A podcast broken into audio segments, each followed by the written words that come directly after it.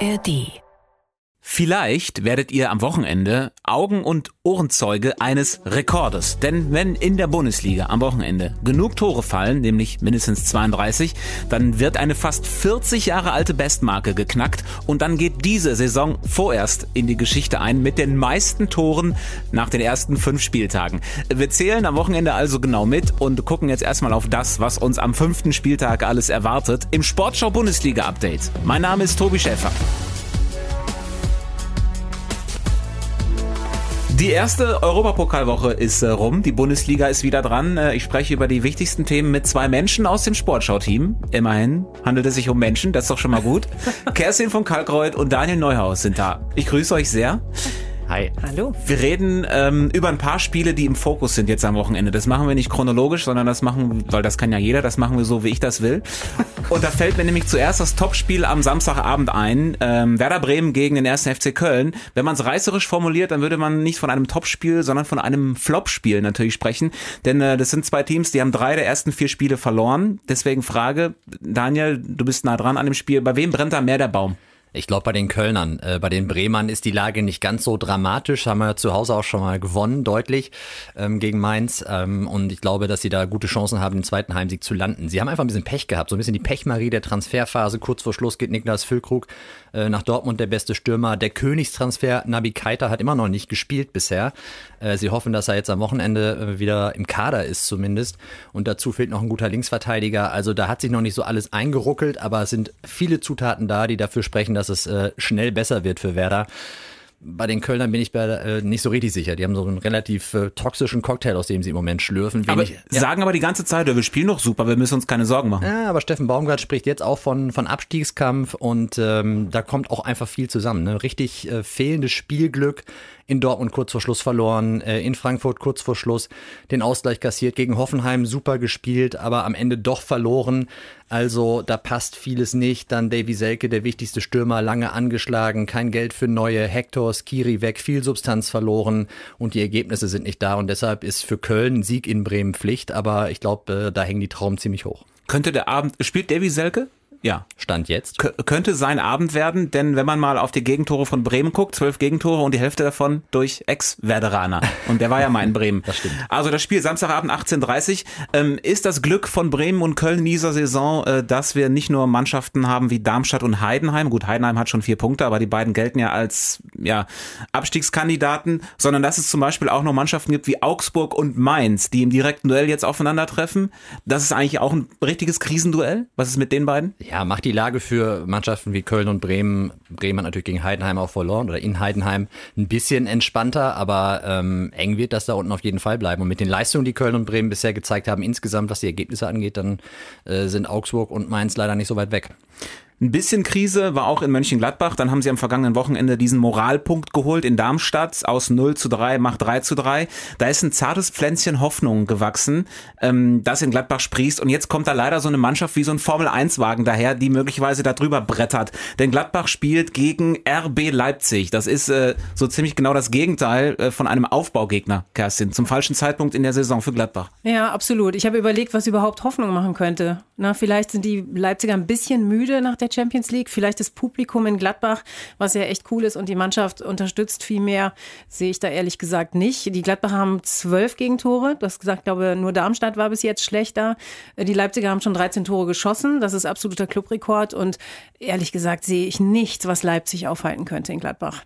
Marco Rose, der Trainer von RB Leipzig, hat mal erklärt, was denn seine Mannschaft aktuell so stark macht. Wir verteidigen unser Tor sehr, sehr fleißig. Ähm, wir sind in richtigen Momenten auch offensiv da. Wir haben Qualität nach vorne. Ähm, wir haben äh, richtig gute ähm, Fußballer, Tempospieler und, und das hilft uns ungemein bis die Jungs, die wir gerade so ein bisschen vermissen, äh, wieder zurückkommen, ähm, äh, leben wir vor allen Dingen über, über Ergebnisse. Aber die Art und Weise, wie wir auftreten, gefällt mir auch sehr. Absolut. Also wenn du dir den Xavi Simmons Moment anguckst, wie der spielt, der Luis Openda, das ist grandios. Ne? Und er spricht ja über äh, Dani Olmo. Du hast ganz am Anfang mal gesagt, könnte der Spieler der Saison werden. Ist schon wieder verletzt mhm. gewesen. Er spricht über Haidara und die fehlen denen und trotzdem sind die im Moment so stabil. Ich finde, der Vorteil von Leipzig in dieser Saison könnte Bayer Leverkusen sein, weil nämlich äh, alle Experten Experten, einschließlich wir, sagen, Bayer Leverkusen ist der ganz große Bayernjäger und äh, deswegen kann Leipzig dahinter schön im Windschatten sich positionieren und vielleicht eine richtig sensationelle Saison spielen. Das zeugt, das, ist das Zustimmung? Ja, schon, eigentlich schon. Ich war kurz überlegt, was man so in Dortmund jetzt sagt, weil das war ja eigentlich die Dortmunder Hoffnung, sich da in den Windschatten zu hängen, aber da hat man, glaube ich, schon abreißen lassen müssen, gefühlt. Nee, stimmt, das Potenzial hat Leipzig auf jeden Fall. Zu Dortmund kommen wir gleich. Vorher sprechen wir noch über den anderen deutschen Champions League Club, der äh, in dieser Woche gewonnen hat der FC Bayern, äh, spielen Samstagnachmittag zu Hause gegen den VfL Bochum. Thomas Tuchel sitzt wieder auf der Bank, der war in der Champions League ja gesperrt und durfte nicht auf der Trainerbank sitzen. Dafür ist jetzt gegen Bochum aber sein Co-Trainer Scholt Löw nicht dabei. Er ist für den Innenraum gesperrt, weil er nach dem Leverkusen-Spiel ja die rote Karte gesehen hatte. Nur noch, wir wollen da gar nicht episch drüber sprechen über die Bayern, nur kurzer Hinweis, Achtung vor Bochum, in den letzten drei Spielen ligaweit die meisten Torabschlüsse. Wer hätte das denn gedacht? Äh, kurioser Fakt. Und sie haben mit Bernardo und Ordetz die beiden zweikampfstärksten Spieler der Liga. Ich fürchte nur, es wird trotzdem nicht reichen. in München. Das letzte Mal in München gewonnen 1991. Um Gottes Willen. So, wo der FC Bayern ist, ist dann aber auch Borussia Dortmund nicht weit. Normalerweise. Wobei, also im Moment Bayern Zweiter, Dortmund Siebter. Zwei Punkte nur auseinander in der Tabelle. Aber äh, gefühlt sind die beiden gerade Welten voneinander getrennt. Dortmund hat unter der Woche in der Champions League verloren in Paris. Und da haben sich alle so ein bisschen gewundert gewundert. Man hat äh, mit Aller und mit Füllkrug und auch mit Mukoko anständige Mittelstürmer und keiner hat von Beginn an gespielt. Es war so ein bisschen die Mauertaktik von Trainer Edin Terzic, die äh, dann nach hinten losging. Und es fehlte beim BVB was, was ich zuletzt hier äh, auch im Bundesliga-Update mal angesprochen habe. Der BVB glaubt einfach nicht an seine eigene Stärke. Man hat einfach nicht dieses ja, selbstbewusste Auftreten und die Überzeugung, die man ja, man muss es sagen, für Titel braucht. Ähm, so klang es dann auch bei Edin Terzic und äh, Sportchef Sebastian Kehl nach dem Spiel in Paris. Vor allem in der ersten Halbzeit äh, waren wir doch in vielen Phasen sehr passiv, haben auch nicht den Mut gezeigt, den wir uns vorgenommen haben. Da haben wir einfach zu wenig Mut gezeigt, ähm, zu wenig Vertrauen gezeigt. Mir hat dann ab und an auch der Mut gefehlt, mal Fußball zu spielen. Wir haben, ähm, man kann es nett formulieren und sagen, zu großen Respekt gehabt ähm, oder noch klarer formulieren, dass uns einfach der Mut gefehlt hat. Hat dem BVB da etwa Mut gefehlt?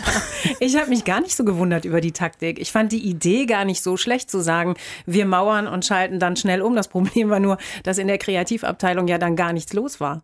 Und ich gebe dir hundertprozentig recht, ich gebe auch den Protagonisten recht. Es fehlt im Moment so ein bisschen das Vertrauen in den Nebenmann. Es fehlt Kreativität, es fehlt dieses Selbstverständnis. Eigentlich seit dem letzten Spieltag der letzten Saison tragen sie diesen mega schweren Rucksack, der eine mehr, der andere weniger. Aber das führt einfach dazu, dass sie nicht so richtig auf die Rampe kommen. Jetzt ist Marcel Sabitzer angeschlagen, wird wahrscheinlich nicht spielen. Das wird sie noch mal schwächen, weil ich glaube trotzdem nicht, dass ein Matcher jetzt endlich den Durchbruch schafft, auch wenn es gegen seinen Ex-Club, den VfL Wolfsburg geht. Also, und du, dann triffst du auf die Wolfsburger, die mit super viel Selbstvertrauen kommen, die äh, mega viele Tore schießen, die eine Laufbereitschaft an den Tag legen, von denen die Dortmunder nur träumen können und vor allen Dingen Zweikampfhärte die gehen halt immer auf die Knochen. Das mögen die Dortmunder nicht. Das wird ein mega schweres Spiel Aber für die Dortmunder. Genau, und deshalb ist es auch super cool, das sich anzugucken, wenn man vielleicht nicht gerade Dortmund-Fan ist, weil man danach, glaube ich, äh, deutlich mehr darüber weiß, was Dortmund wirklich leisten kann. Das ist ja so ein bisschen, wirkt so wie so ein unfertiges Konstrukt. Und äh, Wolfsburg ist da eine richtige Nagelprobe, ist richtig gut. Ja, ich habe übrigens nochmal gelesen, die letzten zwei Spiele des BVW, die letzten zwei Heimspiele gegen Wolfsburg, 6-1 und 6-0. Und jetzt der dritte Satz. Ah, ich bin sehr gespannt. Aber ihr lasst mir eh den Terzic so ein bisschen aus der Diskussion raus. Wie groß ist der Druck auf ihm? Ja, sehr groß. Ich glaube nicht, dass er schon wirklich zur Debatte steht, aber er ist derjenige, der natürlich die Mannschaft jetzt irgendwo packen muss und irgendwie dafür sorgen muss, dass die, die nicht im Formtief sind, spielen, ne? dass ein Füllkrug vielleicht mal von Anfang an spielt und äh, dass der da vielleicht Impulse Impulse setzen kann. Also ich bin sehr gespannt. Aber klar, natürlich, der Trainer steht immer im Feuer. Dortmund gegen Wolfsburg, also am Samstagnachmittag. Dann zum Schluss jetzt noch eine Partie, mit der der fünfte Spieltag eröffnet wird. VfB Stuttgart gegen Darmstadt 98. Der VfB hat bisher die meisten Tore der Liga erzielt. Allein acht gehen auf das Konto von äh, Top-Torjäger Serhu Girassi, Top-Torschütze der Liga aktuell. Uh, unser Kollege Michael Bollenbacher, der uh, ist ganz nah dran am VfB, macht auch einen Videopodcast und er hat mir eine Sprachnachricht geschickt und erklärt, ist der VfB nur Girassi oder was macht die gerade so erfolgreich? Grüß dich, Tobi. Schöne Grüße aus Stuttgart. Ja, An Serugi Rassi kommt man natürlich nicht vorbei. Acht Schüsse aufs Tor, alle acht drin. Das ist eine unfassbare Statistik. Allerdings der gesamte VfB Stuttgart in dieser Hinsicht besser. 58 Prozent Chancenverwertung. Das ist deutlich stärker als vergangene Saison. Den größten Faktor macht für mich allerdings Sebastian Hoeneß aus. Der macht die gesamten Mannschaftsteile besser, fängt schon hinten an mit Alexander Nübel, dem neuen Keeper, endlich mal einen hinten drin, der Sicherheit ausstrahlt, der dicht hält. Dazu Spieler wie Fürich oder Enzo Mio nochmal vom Niveau her angehoben und Sie sind widerstandsfähig. Das heißt, nach dem 1-1 in Mainz ziehen sie das Spiel trotzdem noch auf ihre Seite, die Stuttgarter. Und ein Faktor, die Fans. Die waren von Beginn an richtig positiv gestimmt und ich habe das Gefühl, das trägt die Truppe gerade noch so ein bisschen mehr nach vorne und deswegen ist aus meiner Sicht Stuttgart gerade so erfolgreich. Selten so viele gute Nachrichten aus Stuttgart gehört. Michael Bollenbacher über den VfB können Freitagabend Tabellenführer werden. Äh, kurzer Tipp von euch noch zum Schluss. Wer ist denn am Sonntagabend Tabellenführer? Bayer Leverkusen. Die schlagen Heidenheim, da bin ich mir ziemlich sicher. Unterschreibe ich. Wunderbar. Ich danke euch sehr. Sehr gerne. Bis bald. Die korrekte Antwort auf die Frage, wer ist Tabellenführer, die kriegt ihr am Sonntagabend dann in der nächsten Folge Sportschau Bundesliga Update. Bis dahin könnt ihr alle Spiele der ersten und zweiten Liga live und in voller Länge hören. Das Ganze geht in der Sportschau App. Viel Spaß dabei und dann ein schönes Wochenende.